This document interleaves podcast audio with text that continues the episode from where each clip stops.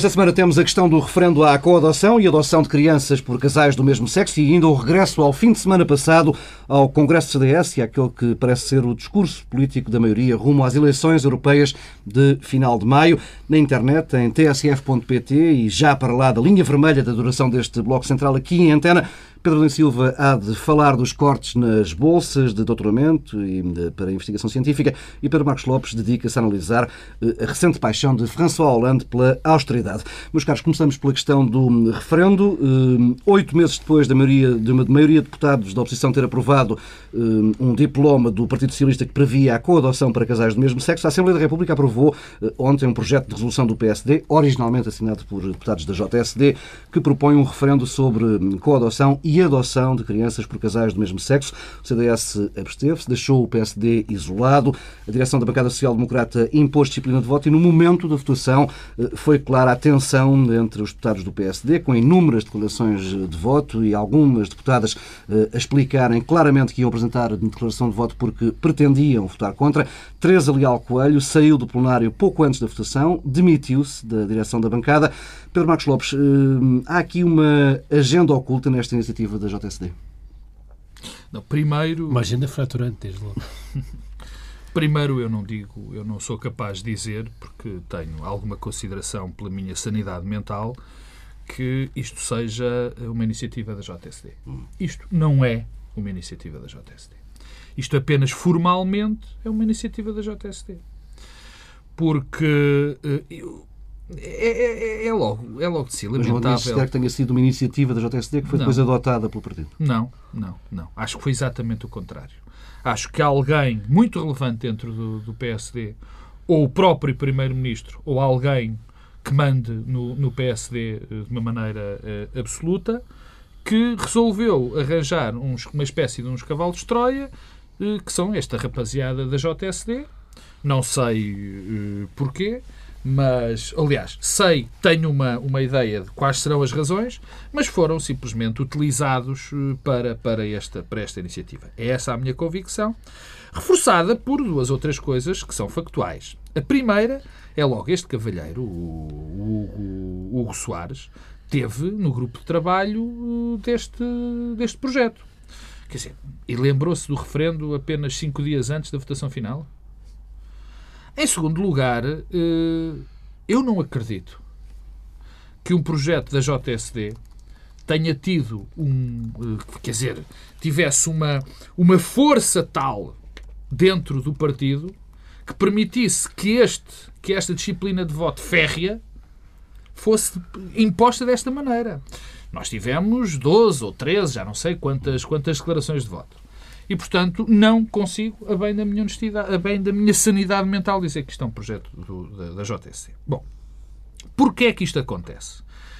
Porquê é que acontece este referendo? Eu acho que isto acontece pela pior das razões. Eu acho que isto tem a ver com evidente, com evidente, uma evidente agenda de costumes de uma determinada parte do PSD, que não ficou satisfeito com, com a votação, uh, com a primeira votação, e em segundo lugar uma prova de força. Bem, mas isso tinha, deixa interromper-te, isso tinha uma força. solução fácil, que era conseguir que na votação final global da ah, proposta mas isto cala, uh, estivessem lá todos os deputados. Se me permites, mas isto casa com o segundo ponto que eu ia referir. Casa com uma luta de poder, estou convencido também junto do PSD, e de alguém, não sei de quem, de que se afirmar como a força, a força, a maior força dentro do Partido Social Democrata. Porque, e então impôs isto e disse declaradamente quem é que manda. Porque não foi do agrado de muita gente dentro do PSD a maneira como decorreu a primeira votação, porque as pessoas faltaram e houve gente que votou contra. Aliás, não deixa de ser ligeiramente paradoxal, ligeiramente, digo eu, paradoxal, que o partido não imponha a disciplina no voto na votação de, da, da lei concretamente. Mas era essa a regra, que em matérias de consciência não havia. Oh, mas, isto é, mas, isso, mas há um subterfúgio que quer dizer assim. Eu já ouvi. Sim, eh, eh, nas matérias de consciência não há disciplina de Sim, voto. Mas, mas for o, se for o, o referendo para é isso. De consciência. Já é, já é, isso não faz sentido nenhum. Quer dizer, é brincar com as palavras, é brincar com os atos. Portanto, o que é lamentável. Não, até, até porque já agora deixa-me dizer só em relação a isso uma coisa que é, no fundo, havendo disciplina de voto em relação à marcação de um referendo, o que a direção do partido está é obrigar os deputados a expropriarem-se do direito que têm. Sim, claro, claro, obviamente. E que já exerceram. Sim. E que já exerceram.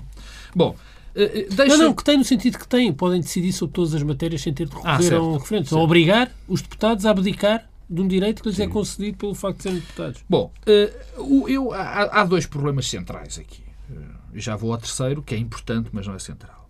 O primeiro, há que dizer, é a maneira como um conjunto de deputados uh, e um conjunto alargado de deputados e, um, e uma cúpula de um partido vê ainda estas questões como a coadoção e a adoção por, por, por, por homossexuais. Há aqui uma visão há aqui uma visão do mundo, uma, como agora está na moda dizer, uma mundividência, que indicia que não há, enfim, eh, ainda há uma cultura de preconceito em relação aos direitos eh, dos homossexuais forte.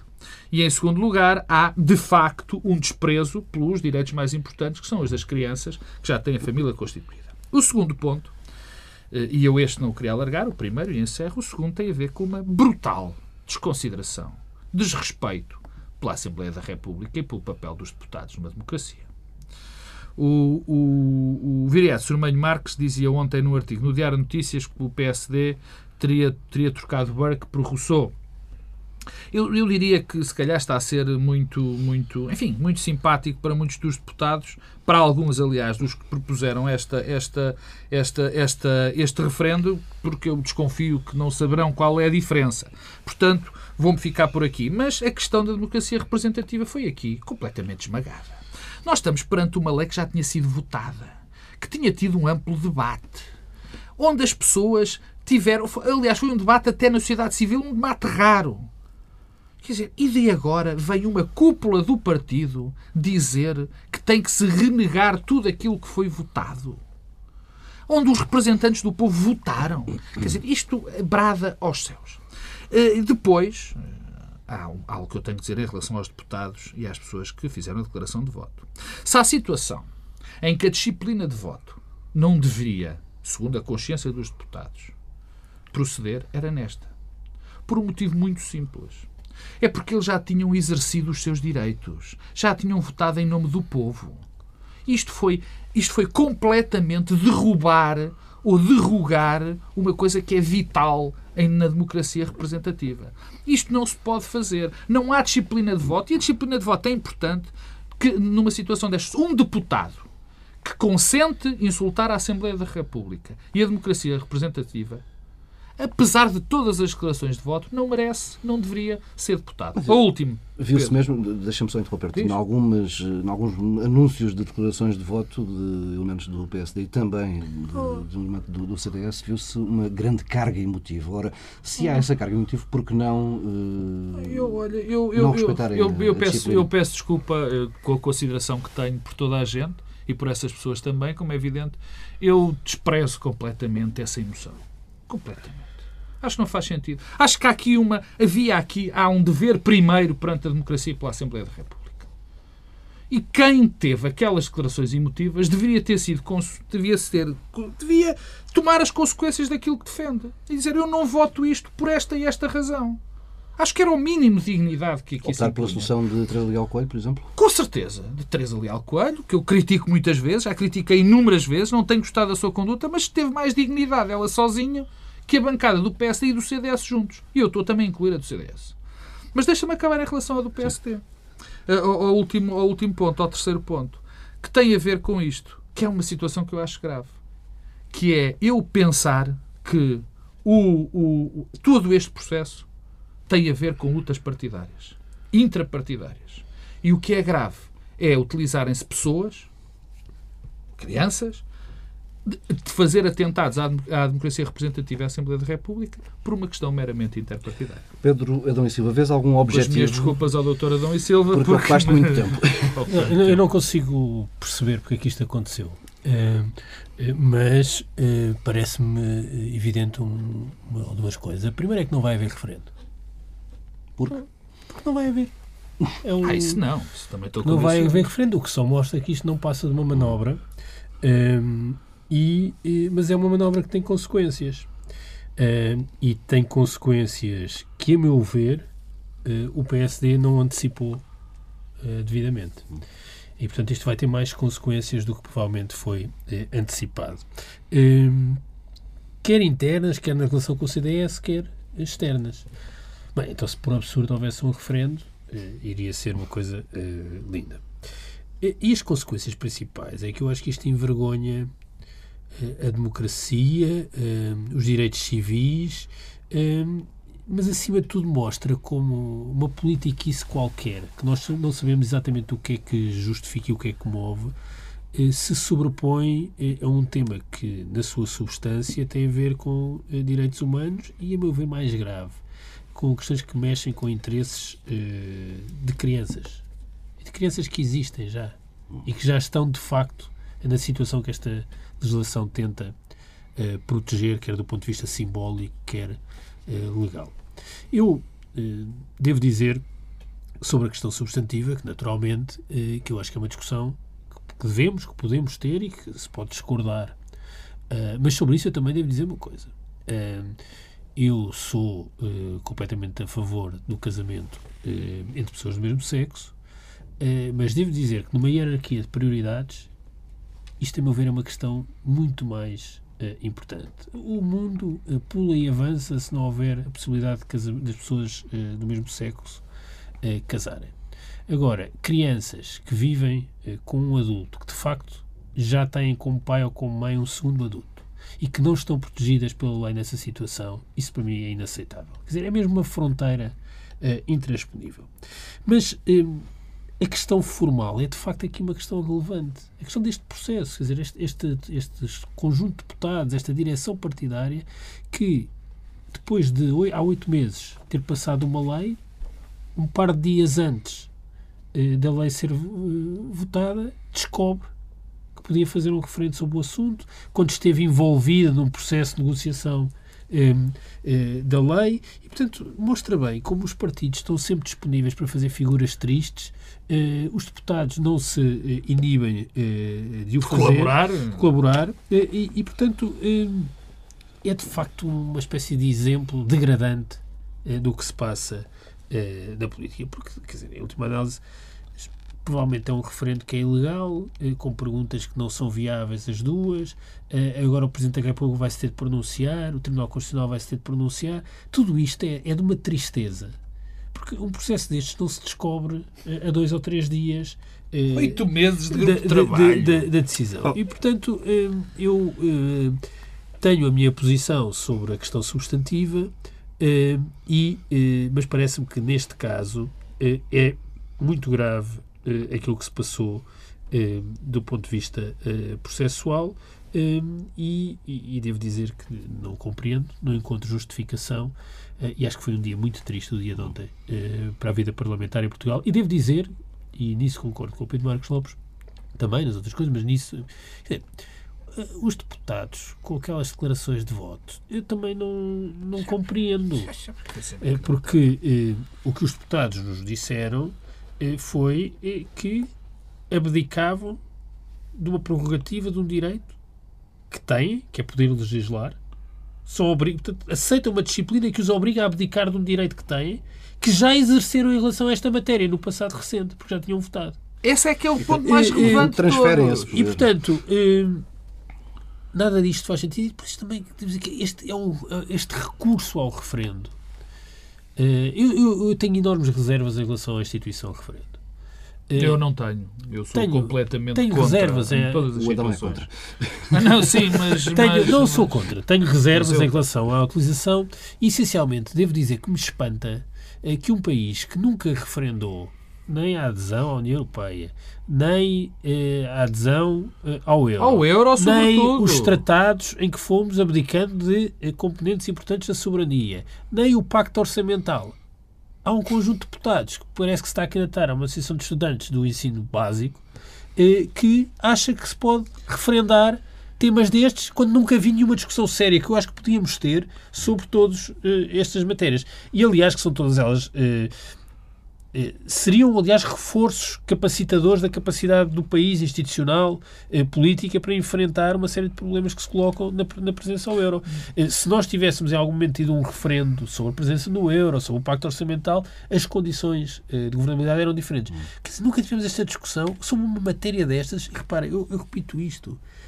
nós estamos aqui a negar a determinadas crianças o, direitos de terem a proteção eh, de relação a uma situação que elas já vivem. Sendo que depois a JSD introduz uma segunda questão que é a adoção.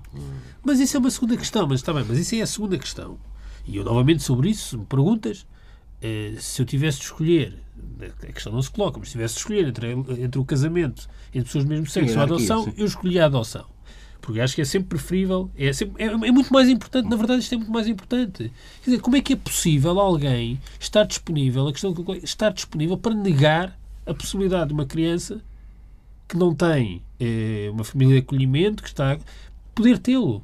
Como é que é possível negar a possibilidade de alguém eh, ser gostado, ter uma família, ter amor? Bem, eu não percebo isso. E muito menos percebo em relação à coadoção. É que o que esta iniciativa tem é transformar numa causa fraturante um tema que devia ser eh, naturalizado. Não gosto da expressão, porque tem que meter para, para um conjunto de, de outras dimensões. Mas, não, mas, mas nesse sentido, estamos a falar de crianças que já têm eh, um pai eh, que é biológico ou adotivo e que lhe está a ser negada a possibilidade de proteger, até legalmente, a existência de um segundo pai. É só isso que está em casa. Eu só queria dar uma pequena... Não sei a, que é que isto ameaça, a quem é que isto ameaça, que é sempre uma questão que, que, me, que me não sei.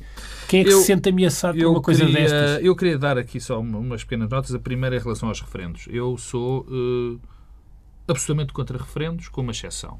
São em matérias de soberania, em matérias de, de, de soberania. Hum.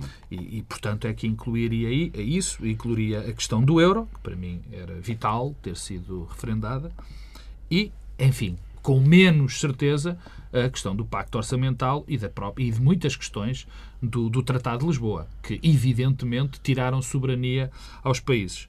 Uh, portanto, serei sempre contra os referendos. Uh, acho que os referendos têm sido então, em eu, países. O Paulo Tavares disse eu disse que era contra os referendos, tu parecia que, que eras contra a minha posição. Agora não, não, não, Eu, te, eu, eu estava a dizer que eu sou. que eu, tu tinhas dúvidas em relação a isso. Eu não tenho dúvidas nenhumas. Eu sou completamente anti-referendos. Uh, uh, sei as... Também não foi Não foi, não foi a ideia que passou, mas, enfim, então, mas então perceberam mal. Uh, e, e, vou dizer aquela, e vou dizer aquela coisa que se costuma dizer, e já escrevi muitas, muitas coisas sobre o assunto. Uh, sobre isto. Eu, eu, eu, eu, eu, eu lembro-me, sei aquilo que se passou, por exemplo, na Califórnia, o que se tem passado na Califórnia em relação com o Instituto do Referendo e aquilo que, se, que aconteceu, que vem acontecendo na Califórnia com esse Instituto, com o abuso do Instituto do Referendo e em muitos estados dos Estados Unidos, que até parques de estacionamento se referendam, caso, caso as pessoas não saibam. Bom, primeiro ponto em relação aos referendos. Depois, uh, o, o ponto final que eu acho importante se vai haver ou não este referendo. Claro que uhum. não vai haver. Aliás, e o primeiro impedimento uh, será o do Presidente da República. Ou constitucional. Porque é constitucional tenho, tenho muitas dúvidas. A hum. doutrina diverge. O Jorge Bacelar Gouveia, o Tiago Duarte, Sim. por exemplo, Pedro, dizem o, que é possível. O, o Pedro Silva falava há pouco de efeitos para o PSD, para a relação com o, com o CDS. Também antevês aí algum efeito negativo? Não, não vejo. Não vejo nenhum. Não vejo que isto... Isto tem consequências dentro do Partido Social Democrata Acho que vai levantar eh, problemas dentro do Partido Social Democrata, eh, enfim, na, na sempre no, no, no eh, enfim, na tensão de poderes que existe dentro dos partidos, e estou convencido que sim. Na relação com o CDS não parece que vá acontecer grande coisa. Aliás, este é um assunto que, evidentemente, só vai prejudicar as crianças que poderiam ter uma família que não têm.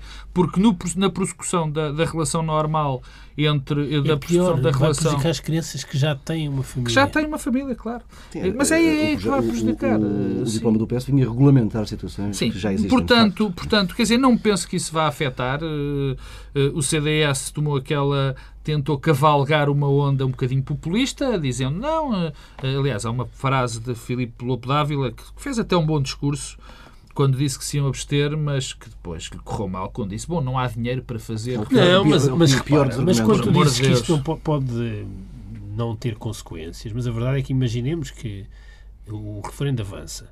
O CDS não disse só isso, disse que não autorizava Pedro, mas não Eh, vai. A despesa. Não, está bem, mas. Não, a gente sabe que não vai haver. Bom, não, não mas- mas- aqui- mas- mas- mas se o limite- E, e- Sim, não, quer dizer, e não. o PSD não- tem votos suficientes. Pois. Hum, Pedro Silva, só para fecharmos aqui este, este tema, hum, apesar de todo o adormecimento, geral, hum, crees que isto pode ter efeitos hum, também ao nível da percepção pública da, da instituição Assembleia da República, que já não está propriamente hum, boa nos últimos tempos? Eu acho que, quer dizer, se perguntarmos aos portugueses se acham que deve haver um referendo agora sobre a coadoção eh, e que essa ideia eh, está a ser debatida no Parlamento, os portugueses acharão, bem, isto é um bando de loucos.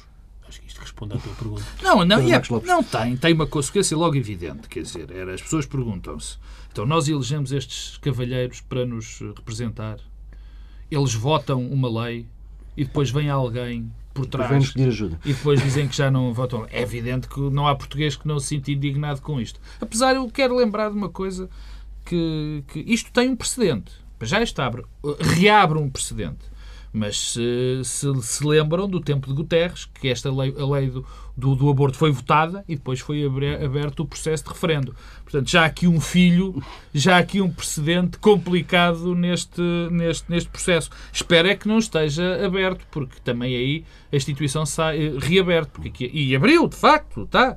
Porque de facto, eu não sei como é que se vão explicar aos portugueses que se vota uma lei e depois, por causa de um problema qualquer dentro Afinal, do já não partido, não vale. Bem, e agora se não se importam, vamos para algo de completamente diferente ou talvez não. A demagogia e o tempo e o reino dos demagogos terminou. Eu acho que já há exemplos eleitorais disso. Os portugueses percebem isso muito bem. Acabou o tempo de ganhar eleições a sacrificar as próximas gerações. Acabou o tempo de procurar fazer as inaugurações para que não há dinheiro e recorrer ao endividamento, que é a fatura que vão pagar os que ainda nem sequer nasceram. Não é possível voltar a governar Portugal assim. Nós sofremos muito. A classe média sofreu muito. Os idosos sofreram muito. Os desempregados sofreram muito. É uma nova fronteira, é um novo tempo. Com realismo, com concórdia, com vontade de compromisso, que é aquilo que se espera de gente adulta e responsável. É extraordinário que o Bruno Nogueira parecia mesmo o Paulo Portas agora. Que ainda há mais. Eh, eram palavras de Paulo Portas no fim de semana passado, em Oliveira do Bairro, no Congresso do CDS, eh, momento que o líder dos centristas também aproveitou para eh, clarificar e começar a definir o discurso para a campanha de maio. Assim como maio de 2011 foi a fronteira da irresponsabilidade, maio de 2014 é fronteira de uma liberdade recuperada, não por quem criou o problema, mas essencialmente por quem se dedicou a procurar resolver o problema. O resgate termina dia 17 de maio. As eleições europeias são no dia 25 de maio. Eu acho que há uma certa causa e consequência. Vamos votar em quem trabalhou para acabar o resgate ou para quem lançou Portugal no resgate? Pedro Marcos Lopes, não assististe ao Congresso, mas certamente que já tiveste tempo para te ir atualizando. Que leitura fazes destas palavras de Paulo Portas? Ainda bem que me perguntas isto, Paulo. Bom, eu acho que eh, eh, não é que fosse um episódio, não é que fosse um episódio, enfim, eh, com muita relevância, ou pelo menos um marco, mas este congresso serve para, para, hum, para, enfim, para nos recordar que, que o CDS, como enfim, o lugar que o CDS ocupava no nosso espectro político, acabou. Quer dizer, não, não sei o que é que vai surgir, não sei se se vai diluir no Partido Social Democrata, não sei se vai evoluir para uma coisa qualquer. Agora, o CDS, como o conhecíamos, acabou. Acabou, quer dizer, o, o- CDS era um partido que conseguia manter, enfim, uma certa distância em relação ao PSD através de duas ou três causas Nos nichos de mercado. uns nichos de mercado. E geria isso muito bem. Porque é que, e tinha que gerir muito bem. Porque se não o gerisse muito bem esse processo e daí também vai um bocadinho da questão da plasticidade de Paulo Portas, se não gerisse bem esse processo, era, no fundo, sugado pelo Partido Social Democrata, porque não havia nada que o distinguisse. E o normal é que o grande ocupe o espaço o, também desse pequeno. Portanto, isto era bem, isto era, no fundo, muito bem gerido por Paulo Portas eh, que passou por aquelas fases todas e que também essas fases faziam sentido em relação a, a, a, essa distância que tinha que ser gerida em relação ao Partido Social Democrata. E, portanto, havia duas ou três coisas importantes que, que neste momento ainda restavam, que era aquilo que nós já conhecemos, a, os reformados e pensionistas, e bem, uma certa ideia de segurança social até bastante mais, entre aspas, à esquerda uh, uh, do, do que existia no PSD. Isso tudo acabou o Dr. Paulo Portas e o PS e o CDS destruíram completamente a ideia do Partido dos Pensionistas e dos Reformados. Aliás, atenção que o, Partido dos Pensionistas é um tema interessante porque o CDS foi fazendo essa retórica, mas eh, dos partidos portugueses eh, era aquele, juntamente com o Bloco de Esquerda, naturalmente aquele que tinha menos proporção de votos de pensionistas. Uhum. É, aliás, é uma coisa um pouco. Uh, mas como tu sabes, a imagem. A, a imagem não, mas, sim, mas não correspondeu. Uh, isso não, não, correspondia.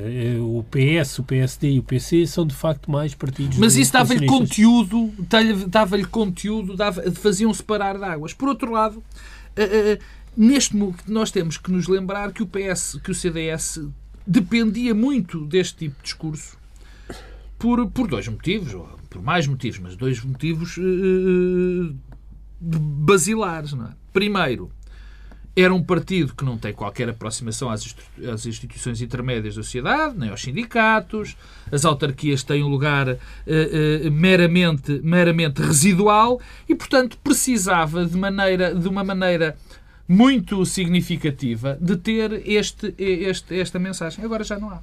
O CDS, neste momento, tem é uma, uma espécie de tendência dentro do Partido Social Democrata. E chega como mensagem eh, daqui até maio dizer eh, nós resolvemos a situação e vamos sair do, do resgate? Quer dizer, oh, oh, oh, Porque parece ser esse o discurso que está a ser eu, eu, eu não, eu não Repara uma coisa. O CDS tem que fazer uma, uma, uma coligação com o PSD. Não é por terem... Não, não é por nada especial. É porque o CDS, neste momento, a única coisa em que está interessado em sobreviver. A única coisa que está interessado neste momento é, é, é, Neste momento eles olham perfeitamente para o poder como um fim em si mesmo, porque já não há mais nada. Já não há mais nada. Já nada os separa. Isto não é uma estratégia pensada a irem os dois juntos. O CDS, não vai, desaparece, porque já nada o distingue do PSD. E, há, e eu, e eu temo, temo não, quer dizer, prevejo, melhor, que isto seja, que isto vá se desenvolver ainda mais. Porque neste momento já não há qualquer uh, separação. E, portanto, se vão, qual é que é o eleitor? O eleitor olha para os dois partidos e diz o que é que distingue estes dois? Nada. O PSD, neste momento, tem uma ideologia marcada, certa ou errada, está perfeitamente marcado, e o CDS limita-se a ir, a, ir atrás. Portanto, não, a própria questão da coligação, a própria questão do, do resgate, do 17, do 20, é um bocadinho diferente, para ser franco. Bem, há uma coisa que é verdade. Por acaso não é diferente. Eu acho que sim. Não é a invenção, porque as coisas estão muito mais A invenção da estratégia do relógio, a invenção da estratégia do relógio, aliás, é do, de Paulo Portas. Mas a, a, estratégia do relógio, Pedro, eh, de alguma forma, eh, condiciona eh, a afirmação estratégica do CDS. Eu, eu, eu estive no Congresso e estas coisas que o Pedro Marcos Lopes estava aqui a dizer, nós dissemos, dissemos várias, vezes. várias, vezes. durante o fim de semana passado. Ainda bem, quer dizer que vocês acertaram, é? E, e devo dizer uma coisa: esta declaração que nós ouvimos há pouco sobre o tempo dos demagogos acabou. Que eh, Paulo Portas fez eh, no discurso cientificamente e já tinha eh, dito numa entrevista à Visão, e se nós a tomarmos literalmente, significa que o tempo de Paulo Portas acabou é uma espécie de auto-obituário. Hum, e isso convém ser lembrado, porque de facto, quer dizer, eh, se, se, nós olharmos para a política portuguesa nos últimos anos, temos dificuldade em encontrar alguém que tenha criado tantas expectativas a nichos eleitorais concretos e defraudado tanto essas expectativas. Não é só o Partido dos Pensionistas, é o dos contribuintes, da Lavoura, eh, o, o, partido eh, que tinha uma convicção profunda nas questões da moral e dos costumes, que andou aí a perseguir um barco eh, a favor da disponibilização da interrupção voluntária da gravidez, o partido que se ajoelhou perante essa grande figura da história portuguesa que era Magiolo Gouveia, e podemos ir por aí fora eh, nos exemplos não muito distantes no tempo. O que é que este Congresso nos revela e a questão do relógio? É que, de facto, o CDS tem um dilema. E o Congresso, de alguma forma, tornou muito visível esse dilema. De facto, desde julho, o CDS tem mais poder. E mais poder, o Pedro Marcos Lopes chamava a atenção para uma coisa que é o CDS não tem enraizamento. Agora tem. Tem um enraizamento na administração pública. Uh, e, portanto, tem mais poder desse ponto de vista. Poder na administração, no aparelho de Estado, uh, no governo, tem mais secretários de Estado, mais ministros, ministros com mais importância e que são levados mais a sério, uh, até por comparação a ministros do PSD mas perdeu os elementos de diferenciação programática face ao PSD. Completamente. E não só os Bem, perdeu. chegou à conclusão de que ter esse poder não serve para afirmar aquilo que, que não se serve, defendeu. Não serve, não serve. Não Basta serve. ver Pires de Lima. Não é? Exatamente, não serve. E tentou no Congresso enunciar dois elementos de diferenciação. Salário mínimo, não se cansaram de falar disso, todos os ministros, todos os protagonistas próximos e IRS. Depois, aquela coisa que o CDS faz é tudo o que aconteceu de bom foram os ministros do CDS eh, e o resto eh, é melhor eh, não falar. Mas isso significa a tal sedimentação do poder, consolidação no aparelho de Estado. Agora, o que é que isto tem a ver com o relógio? É que o relógio constrói uma narrativa que é aquela que depois Paulo Portas enunciou no discurso de encerramento, que, que será certamente o lema da campanha das europeias, que é nós juntos salvamos o país e herdamos um país assim, vamos entregar assado, 17 de maio o mundo muda, é, isso tem um problema de expectativas, claro, é que no dia 18 de maio os portugueses vão perceber que as coisas não mudaram, mas inibe o, P, o CDS de ter o discurso alternativo que podia fazer, que era, de alguma forma, eh, sugerir, tinha, sugerir, não, sugerir, do ponto de vista da sua, da sua estratégia de ida para o poder, que era um partido eh, charneira entre o PSD e o PS que podia coligar-se com o PS e podia coligar-se com o PSD. Se nós pensarmos bem, até há não muito tempo, esta ideia ia sendo sugerida. Ora, a ideia de que salvamos juntos, que o PS nos entregou o país assim, que não contribuíram em nada para resolver os problemas, pelo contrário, inibe o CDS de se afirmar autonomamente. Aliás, Paulo, Paulo, Portas não faz sequer um apelo ao consenso no, no, discurso de fecho do Congresso, antes um pedido de tréguas Sim, ao Partido Socialista. O que mostra bem que, neste momento, o CDS não pode não ir coligado. Hum. E a menos que haja um cataclismo qualquer nas europeias ou, ou, ou mais umas marcações de referendos, o normal é que o CDS e o PSD se apresentem coligados nas próximas legislativas. Porque é isso que decorre desta ideia de que salvamos juntos o país. Ora, eh, isso tem eh, um lado positivo para os militantes e para os congressistas, é que consolida ainda mais a proximidade com o poder, mas dilui o CDS como partido autónomo no, no médio prazo. Uh, e essa uh, é de facto uh, a circunstância que hoje está o CDS e Paulo Portas. Pedro Marcos Lopes, mas não era inevitável que o pequeno partido da coligação se começasse a diluir, como falou o Pedro Silva? Não, não, não, não. Há uma tendência normal para que isso aconteça, particularmente em, em períodos enfim, tão complicados como, como os que vivemos. Mas eu acho que era perfeitamente possível, acho não, tenho certeza que era perfeitamente possível manter o, o, uma distância, uma, uma independência uh, ideológica, mas também isso. Isso também tem muito a ver com o trajeto pessoal de Paulo Portas. Quer dizer, eh, eu acho que Paulo Portas, na noite eleitoral das últimas eleições, percebeu finalmente uh, que o tempo dele tinha passado.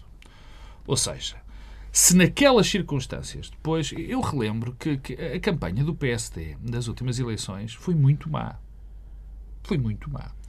Numa altura em que o líder do, do, do governo, o José Sócrates, estava completamente desacreditado, as pessoas estavam completamente saturadas dele, eh, já toda a gente queria ver o Partido Socialista pelas costas, o PSD conseguiu fazer uma campanha com muitas confusões, até de aborto, falou, e uh, uh, que sem linha, uh, conseguiu fazer uma campanha muito forte e muito fraca, e o CDS conseguiu fazer uma bela campanha. Ora bem, na noite eleitoral, quando o PS, o CDS, o Paulo Portas surge Uh, teoricamente deveria surgir muito contente, porque foi o maior, o maior número de deputados desde há muito tempo que o CDS uh, uh, teria. Ele não apareceu particularmente satisfeito, porque ele percebeu que aquilo era o limite de crescimento do CDS. Este é o limite de crescimento. Daqui não passa. E o, o Paulo Portas, como nós sabemos, tinha muito mais ambições do que isso muito mais ambições do que isso. E, portanto, eh, no fundo, tudo o que está a passar com o Paulo Portas é, é, é, é um abandonar, é um adeus às armas, é uma digamos espécie assim. de capitulação, porque foi a expectativa frustrada nas legislativas e depois foi dois momentos marcantes eh, em que Portas primeiro hesitou, que foi o da TSU, onde aí, de facto, o governo podia ter caído e Paulo Portas podia ter ganho eh, elan para se autonomizar, eh, e depois o processo de Vítor Gaspar e admissão irrevogável, em que Paulo Portas percebeu que eh, Sim, mas aí, aí até já... aí Paulo Portas achava que ele era o CDS e que o partido era uma construção de Paulo Portas. E o partido é uma construção de Paulo Portas. O partido tal como existe hoje. Mas Paulo Portas já não é o CDS. O CDS ganhou vida própria. E ganhou vida própria porquê? Porque está no poder e ninguém eh, dos membros do governo, dos militantes que estão eh, espalhados pelo aparelho de Estado, um pouco pelo, pelo país, ninguém compreendeu que o partido que tão poucas vezes esteve no poder, tão poucas vezes pôde criar uh, um partido enraizado, com uma estrutura, abdicasse disso, porque, uh, porque sim. Uh, e essa a, reação de todas as figuras do partido à decisão unilateral e irrevogável de Paulo Portas, mostrou bem isso. E a partir daí Paulo Portas não tem... Pode ter todo o brilhantismo político que queremos atribuir, não, pode fazer não, todos os números da campanha, mas quer dizer, o que é que leva uma pessoa que se revê neste momento eh, na coligação e no governo a escolher votar no CDS Nada, e não no PSD? Zero. Não, eu por acaso não tenho essa leitura... Do, não, zero não, porque há o eleitorado que vota sempre no CDS. Não, tá bem, estamos claro, a falar outra então, vez isto é uma, é, 5, é uma hipérbole. Mas uh, eu não concordo com o Pedro na, na, na leitura de, uh, que ele faz em relação àquele, àquele episódio do, do Paulo Portas, do irrevogável. Quer dizer, de, de ele ter sido, no, no, fundo, ele ter tido uma consciência de que, que o partido transcendia, digamos assim, e que ele teria sido forçado a, a, a ficar. Eu acho que aí foi o, o brutal, o normal egoísmo do, dos políticos de topo né, naquela circunstância. Ele percebeu uma coisa, ele percebeu que ele ia ser uh, crucificado, ele ia ser imolado, ele ia ser o culpado de tudo. Ele, Paulo Portas. Porque toda a gente percebeu que o CDS não queria, mas ele iria sair. E foi mais essa visão, na minha opinião, do que propriamente a pressão do partido. Nós tivemos um, um, um congresso CDS marcado por algum otimismo nas, nas intervenções, com os Mas sinais... Pagaram, pagaram o leitão com o preço certo, vocês. Pagamos. No, algum otimismo nas, nas declarações dos principais dirigentes, hum, presumo e penso que se consegue antever que será esse também o tom do congresso do PSD no início de, de fevereiro. Hum, Pedro Silva, falavas há pouco da, da, questão das expectativas. Podemos ter um choque de expectativas lá para, lá para maio, hum, quando se perceber que o cautelar afinal vem exigir qualquer coisa de que de resto a Irlanda uh, fugiu. Sim. Hum, sim. Em parte, sim. Hum. No dia 18 de maio nada mudará e em 18 de maio de 2015 as coisas continuarão mais ou menos na mesma no sentido que uma lenta agonia daquilo que importa para as pessoas, que é o rendimento disponível e ter emprego. Repara, mas temos sinais de, de, recuperação. Há, há, alguns sinais positivos, mas isso não chegou não, ainda mas, mas, mas, ao bolso das pessoas. Mas é isso que eu estava a dizer. Eh, há sinais positivos, mas ainda há sinais, o que indicia uma lenta agonia. Dizer, com os números de desemprego que vamos ter e com a perda de rendimento que tivemos entretanto, é disso que estamos a falar. E, hum. portanto, eh, não... Eh, de facto, há duas coisas. Uma coisa são as narrativas, outra coisa é aquilo que é o sentimento das pessoas. Agora, ainda do ponto de vista do sentimento e das expectativas, também é uma coisa que eu concordo. Eh, eu julgo eh, que hoje eh, os portugueses querem acreditar que o esforço que fizeram nestes anos serviu de alguma coisa. E estão disponíveis para acreditar nisso, mesmo que não tenha servido para nada. E estão disponíveis para acreditar que existe mesmo essa coisa chamada pós-troika, mesmo que ela não exista de facto. E, portanto, há aí uma margem. Bem, uma margem que chega para ter uma vitória eleitoral, tenho dúvidas, mas chega para uh, a maioria uh, ter algum conforto uh, eleitoral. mas não é suficiente, e, portanto, não vejo. Acho que é um pouco das duas coisas. Vai haver muita frustração. há uma descoincidência entre aquilo que é o sentimento material das pessoas no seu dia a dia e aquilo que é a narrativa, mas também há uma predisposição para acreditar que, bem, cortaram-nos nem sei quantos salários, o desemprego é brutal, mas isto para alguma coisa terá servido. Bem, é uma história que está a ser contada por toda a gente, desde as instituições europeias, todos os responsáveis por... Eu, já está a ser, essa eu, história... Eu, eu... Dizer, oh, Pedro, é uma coisa que é um segundo. Não é só o facto de estar a ser contada, é porque isso conta. É também, é, eu parece-me que até do ponto de vista é, mediático há uma predisposição para reproduzir essa história. Uhum. E isso mostra que há aqui alguns sinais nesse sentido.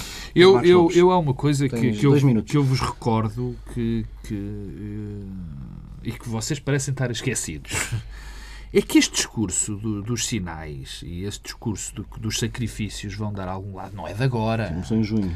Não é de agora. E antes de junho já havia, estão a ser feitos muitos sacrifícios. Sempre se desperdiçaram completamente. Sempre se desperdiçaram, não, peço desculpa. Sim, agora, para lá do discurso, tens eh, alguns indicadores que batem certo com esse discurso. Não, não, de acordo, mas a predisposição que o Pedro falava, a, a predisposição mediática, a predisposição para repetir esse discurso, já existe há muito tempo já existe e já estava em curso. E já estava em curso. Uh, o que eu digo é, eu neste momento acho que uh, mais do que esses sinais, ou que possibilidade desse discurso ser interiorizado, que eu não acredito, eu não estou de acordo com o Pedro da Silva, eu não acho que, que essa interiorização vá ser feita, não acho que, como não acredito que as condições vão ser muito melhores daqui, ou sequer melhores, nos próximos tempos, particularmente na altura das legislativas. Acho que isso não vai acontecer, portanto, não vai haver a interiorização. Pensa, fizemos estes sacrifícios todos, porque o que está passado já ninguém se lembra, o que está para trás já ninguém se lembra. Vive-se agora. Quando se vota, vota-se naquilo que existe atualmente. E eu não acho que as pessoas nessa altura vão estar melhor e vão estar esquecidas dos sacrifícios, vão perceber é que estão a continuar a fazer estes sacrifícios. Mas há um indício que nós não nos podemos esquecer que é nós continuamos neste momento a viver sem o um mínimo de, de, de, de oposição.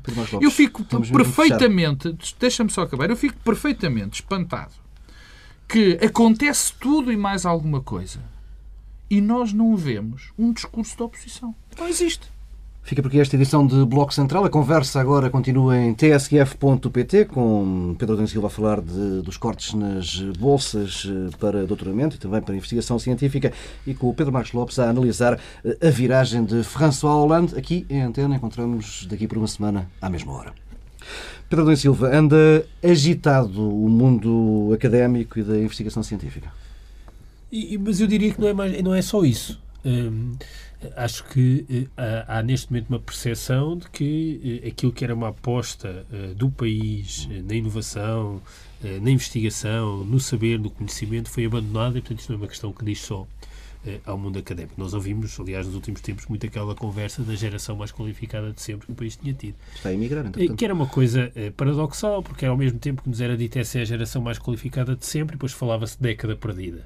Ora, investir nas qualificações não me parece que seja propriamente uma coisa em que se esteja a perder tempo. E sabemos o que aconteceu a essa geração. Saíram da zona de conforto e migraram às centenas de milhares. E muitos não regressarão aquilo que o Governo tem feito, do ponto de vista da aposta nas qualificações e nas qualificações avançadas, na investigação e na ciência, dá-nos uma garantia. Daqui a uns tempos o problema vai deixar de se colocar. Nunca mais falaremos de fuga de cérebros. Acabou, acabará. Daqui a 15 anos, a continuar esta política, não haverá cérebros para fugir. E, e eu devo dizer que não é possível nunca falar de um país que tem excesso de qualificações porque de algum modo o que é dito é bem, nós tivemos aqui a qualificar demais umas pessoas e tal, doutorados, é uma coisa sem qualquer sentido, a economia depois não é capaz de absorver, como se fosse possível, como se fosse possível eh, alguém ter como problema eh, isto é um país que tem qualific... gente qualificada a mais, pá, é um disparate. Foram, foram licenciar pessoas e doutorar. Eh, e, portanto, isso não Passa um pontapé numa pedra e parecem 10 doutores. É pá, que coisa, não... desperdício. Falta um canalizador. Exatamente. Isso não, não faz sentido. Eh, e eh, a questão das bolsas eh, é, a meu ver, exemplar. Os resultados, aquilo que se passou esta semana, é assustador. Estamos perante um autêntico massacre de jovens investigadores talentosos. É isso que está em causa. Eu, eu devo dizer que eu, eu posso. Há dois testemunhos que eu tenho de dar. É um, eu já beneficiei de uma bolsa destas. Disseste mesmo massacre de jovens investigadores talentosos. Sim, e, e posso eh, testemunhar a importância que teve, não apenas para mim, mas para as pessoas da minha geração, que, que na verdade é a última geração que se safou desse ponto de vista da investigação. E para todos eles que nos pudermos eh, estudar em universidades estrangeiras, doutorar em contextos muito competitivos, eh, com contactos internacionais, tudo, a importância disso para a ciência. E o que eu posso testemunhar Para a ciência não só, Pedro. não só, mas, é, mas já lá vou essa outra questão. Porque isso é, às Mas vezes, não, essa não, discussão é- fica não, gantizada. Mas é, não, mas é isso que eu quero. Mas esse é o meu segundo ponto. Ah. Mas para já estou-me a circunscrever esta dimensão. E o que eu posso testemunhar é que os eh, investigadores, sejam alunos de doutoramento, sejam de pós-doutoramento, um pouco mais novos que eu, pouco mais novos que eu, são provavelmente mais talentosos e têm mais potencial do que a minha geração. E quer dizer, eu já estou aqui a falar como sendo, parece que sou alguém. mas não, mas têm. Nós já Porque, na verdade, já tiveram eh, enormes ganhos. E eh, essas pessoas foi negada a possibilidade de continuar a fazer investigação. E, e reparem uma coisa, não sei se as pessoas têm percepção disto. A taxa de reprovação é na ordem dos 90%. 90% das candidaturas são reprovadas. E estamos a falar, neste momento, uma atribuição residual de bolsas. De bolsas de doutoramento foram 298 e bolsas de pós-doutoramento 273. Compara com. 10 vezes superior. E, e- e significa que eh, se nós estamos com eh, níveis de- de- de financiamento de bolsas que compara com 1994. Ora, se isto não é empobrecimento, de facto não podemos falar de empobrecimento. Isto diz-nos várias coisas. Eh, primeiro é que as políticas estão menos consolidadas do que nós às vezes pensamos. E basta um pirómano qualquer eh, para eh, dar cabo de tudo o que se fez. Eh, isto era uma das áreas em que foram feitas coisas muito positivas. Há certamente insuficiências, dificuldades E de ser mesmo algum consenso de E governo há um governo. consenso. E vem este ministro Crato, que é de facto um ministro perigoso, com um espírito revolucionário, e desmantela completamente o sistema. E diz-nos, bem, atenção, o primeiro-ministro faz aquelas coisas de dizer, como, como qualificar este primeiro-ministro. Eh, diz, não, porque há os programas de doutoramento FCT, portanto não se pode olhar só para as bolsas. Bem, se nós somarmos os financiamentos dos programas de doutoramento FCT com as bolsas atribuídas, o valor continua baixíssimo. E nos pós-docs não há cá programas de doutoramento FCT. Portanto, não vale a pena insistir. Houve um corte brutal. E há de facto aqui uma capitulação da política de ciência eh, e de inovação eh, e que vai ter resultados. E os resultados, o Pedro chamava com atenção que isto não é só uma questão eh, do meio académico, não é isso. E eu devo dizer, fiquei particularmente preocupado com aquilo que o Ministro Pires de Lima disse ontem e que o, o, ministro- o Primeiro-Ministro Passos Coelho também disse no Parlamento, que é o problema é isto não está na economia real. Adaptar a, a economia. Bom, eu devo dizer várias coisas. Primeiro, há um problema em Portugal, em particular do lado da economia real, que não é capaz de absorver eh, inovação, investigação. Quer dizer, o, o- o esforço privado na inovação é baixíssimo em Portugal, na economia real. E isso não é certamente por culpa das universidades. E depois tem uma visão do ciclo de investigação, de inovação, completamente desajustada. A ideia de que, bom, a inovação é aqui na empresa, como se essa inovação da empresa não necessitasse, eh, em absoluto, eh, de espaços nas universidades em que há muita eh, investigação que se aparenta ser inútil. E como se alguma investigação aplicada não resultasse de muita eh, investigação aparentemente inútil. Porque, em última análise, o que nos está a ser dito, e isso, por acaso, também já acontece, é ciências sociais e humanas, esqueçam, porque é totalmente inútil. Coisa que, aliás, se reflete nas bolsas. Eu, na ciência política, que é a área onde eu, por exemplo, tenho vários orientandos, houve cinco bolsas atribuídas. Cinco! Há cinco bolseiros eh, este ano em ciência política. Para termos noção. E, e então, se formos, se calhar, para a filosofia, eh, para a literatura, eh, ou para a matemática ou para a física teórica, então, se calhar, não há nada, porque, de facto, isso não serve para nada. E não serve para nada porque há aqui uma visão de que a inovação é uma coisa que se faz nas empresas, aplicada lá a uma maquineta. Não é assim. Ninguém vai conseguir desenvolver eh, um ATM, ou seja, uma máquina multibanco, se não tiver enormes competências de matemática. Portanto, as coisas não, não existem de, de forma separada. Isto, de facto, é uma coisa sem nome. eh, E o ministro Crato, que já eh, mostrou o seu pendor revolucionário no básico e no secundário e no superior agora está também a conseguir chegar à ciência e é de facto um ministro perigoso eh, que devia, a meu ver, ser parado rapidamente. Oh, oh, oh Paulo Tavares, eu, eu queria falar muito rapidamente de, de, de François Hollande, mas eu, eu, eu queria dar um- uma pequena nota sobre isto pelo seguinte. Eu, eu, a minha vida foi toda dentro de empresas. E, e, e há- eu conheço muito dos males que, do nosso, da, das nossas empresas, do nosso tecido empresarial. E, conheço também uma determinada mentalidade. Eu, eu não tenho vergonha nenhuma de dizer que, eh, e, e há um dado que todos nós conhecemos, que as nossas empresas trabalham mal. Trabalham mal. Não é em vão que a nossa produtividade é aquilo que é, que é baixa, das mais baixas da, da Europa. E, e há também um, um- um- clima que agora está a ressurgir, que já tinha estado um bocadinho parado, que estava a regredir, que era o facto de esta história das faculdades, de- de- de- dos doutoramentos, é algo que não pode ajudar as empresas. Isso é um absurdo. É um absurdo. E tem que ser parada essa, essa, essa, essa, essa mentalidade. Porque o conhecimento não é uma coisa que tenha que ficar estanque. Eu sei que em Portugal às vezes isso acontece, e aconteceu nas universidades. Fica estanque dentro do espaço académico. Bem, mas aí o mal é outro. Quer dizer, nós temos que trazer esse conhecimento para o desenvolvimento das competências das pessoas. E muitas das vezes o desenvolvimento das competências não é o desenvolvimento da competência especializada, é o desenvolvimento da competência abrangente. Enfim, daquilo, mais uma vez, hoje é a segunda vez que vou dizer, da modividência. Bom, quanto a François Hollande... Hollande e um pacote de austeridade é um anjo socialista caído. Não, de facto, não há grandes novidades nisto. Eu só queria fazer uma nota eh, em relação a isto, porque eh, não há novidade. Nós sabíamos que François Hollande não, não tinha uma ideia sequer para apresentar, eh, pelos vistos, não é? Mas há, se me permites, dois pontos que eu, que eu queria pôr. O primeiro é o segundo. O primeiro é o seguinte: é aquilo que isto mostra, mostra mais uma vez sobre a qualidade dos políticos europeus e da falta de noção que eles têm de, daquilo que está a passar na Europa. Ou seja, daquilo, do, do, do facto de prometerem coisas que sabem que não vão cumprir, o facto de fazerem promessas que depois são negadas, e isso tem uma consequência absolutamente brutal. Tem uma consequência não só no desprestígio deles próprios, que no fundo é o desprestígio da democracia, mas também no crescimento de movimentos eh, por essa Europa fora, que não é só por isso que esses movimentos estão a crescer, mas também por isto. Em segundo lugar, eh, eh, a questão da alternativa. De facto, eu acho que François Hollande tentou, mas percebeu que eh, eh, não conseguia, não conseguia ir contra o BCE e contra a Alemanha. Sabe que uma política fiscal sem uma política monetária jamais resultará. Mas, e portanto, não mostrou essa alternativa. A alternativa, mais uma vez, mostra uma coisa muito simples.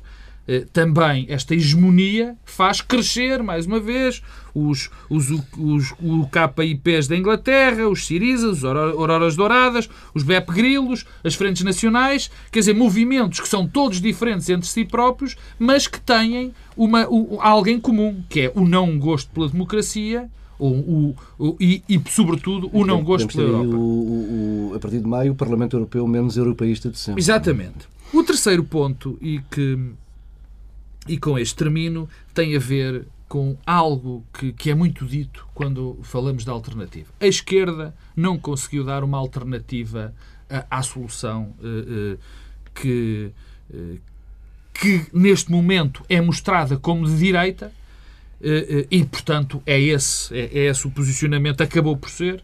E, portanto, no fundo, há aqui uma culpa repartida entre a esquerda não ter uma alternativa e a direita ter a alternativa, ter este caminho que está a ser mostrado. Eu acho que, a médio prazo, a direita vai ser muito mais penalizada do que a esquerda. Ou seja, o facto deste caminho que está a destruir a Europa vai acabar por penalizar muito mais a direita do que a esquerda, pelo facto de não ter mostrado a alternativa, vai ser penalizada.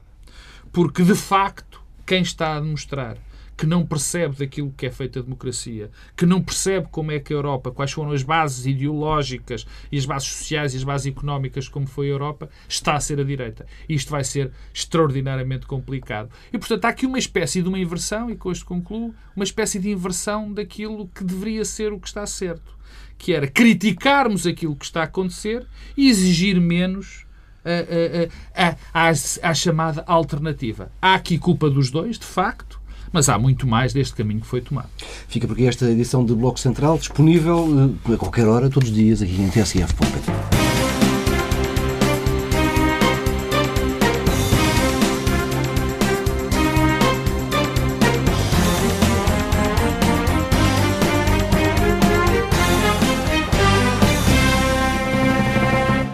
Que sinais marcaram o andamento do dia? Porque é que Barroselas está no mapa?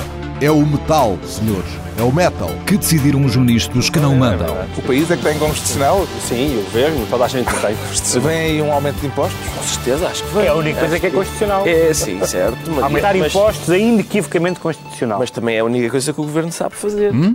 Que novas experiências saíram do tubo de ensaio? Desta vez foram 13-0. Até o busto da República votou contra. Foi um gangbang do Tribunal Constitucional no governo. Os programas da TSF estão disponíveis em podcast logo após a transmissão. Hum? Para escutar o que quer, quando e quantas vezes quiser. Está aqui uma boa notícia. Subscrição gratuita em tsf.pt/podcast. Tudo o que se passa, passa na TSF.